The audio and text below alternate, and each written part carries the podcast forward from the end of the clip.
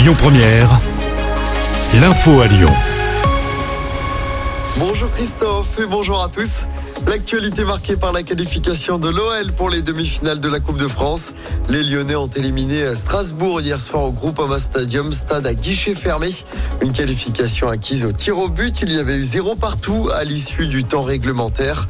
Pierre Sage, entraîneur de l'OL, a loué le soutien des supporters. On l'écoute. Elle est extraordinaire cette ambiance. euh, Ce stade nous renvoie tellement de choses euh, lorsqu'il est en ébullition comme ça. C'est des moments où on a envie de rester une heure, deux heures sur le terrain après juste pour profiter. Ils ont été là quand c'était dur. Ils sont là encore maintenant que c'est un peu mieux pour nous. Et en tout cas, ils nous aident parce que je pense que certains de nos succès sans eux ne seraient peut-être pas arrivés. Et ce soir, suite des quarts de finale de la Coupe de France, le FC Rouen, club de National, affronte Valenciennes, club de Ligue 2. Coup d'envoi à 21h. Dans le reste de l'actualité, pas de panique. Un exercice de sécurité civile se déroule aujourd'hui autour de la centrale nucléaire du budget à Saint-Vulbas. C'est pour tester la coordination des services de secours et d'intervention. Si vous êtes dans le secteur, vous allez peut-être recevoir un SMS d'alerte sur votre téléphone portable. Pas d'inquiétude, il s'agit d'un exercice. Ça ne sert à rien de joindre les secours. Une école dégradée par des adolescents dans l'agglomération lyonnaise. Ça s'est passé à l'école Jolieu-Curie de Mions.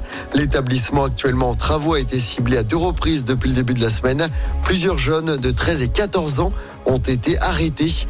La municipalité va porter plainte contre les mineurs interpellés. Elle réclame le remboursement de la totalité des coûts de dégradation.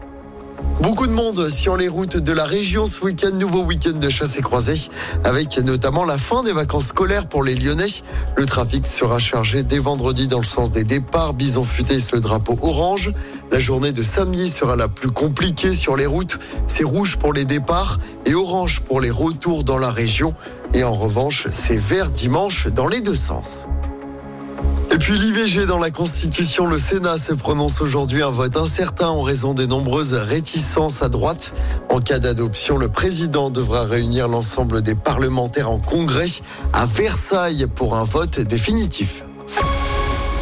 Retour au sport au foot à suivre ce soir la finale de la Ligue des Nations féminines. Les Françaises affrontent les Espagnols championnes du monde.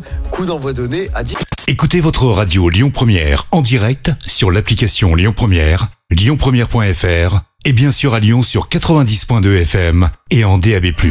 Lyon Première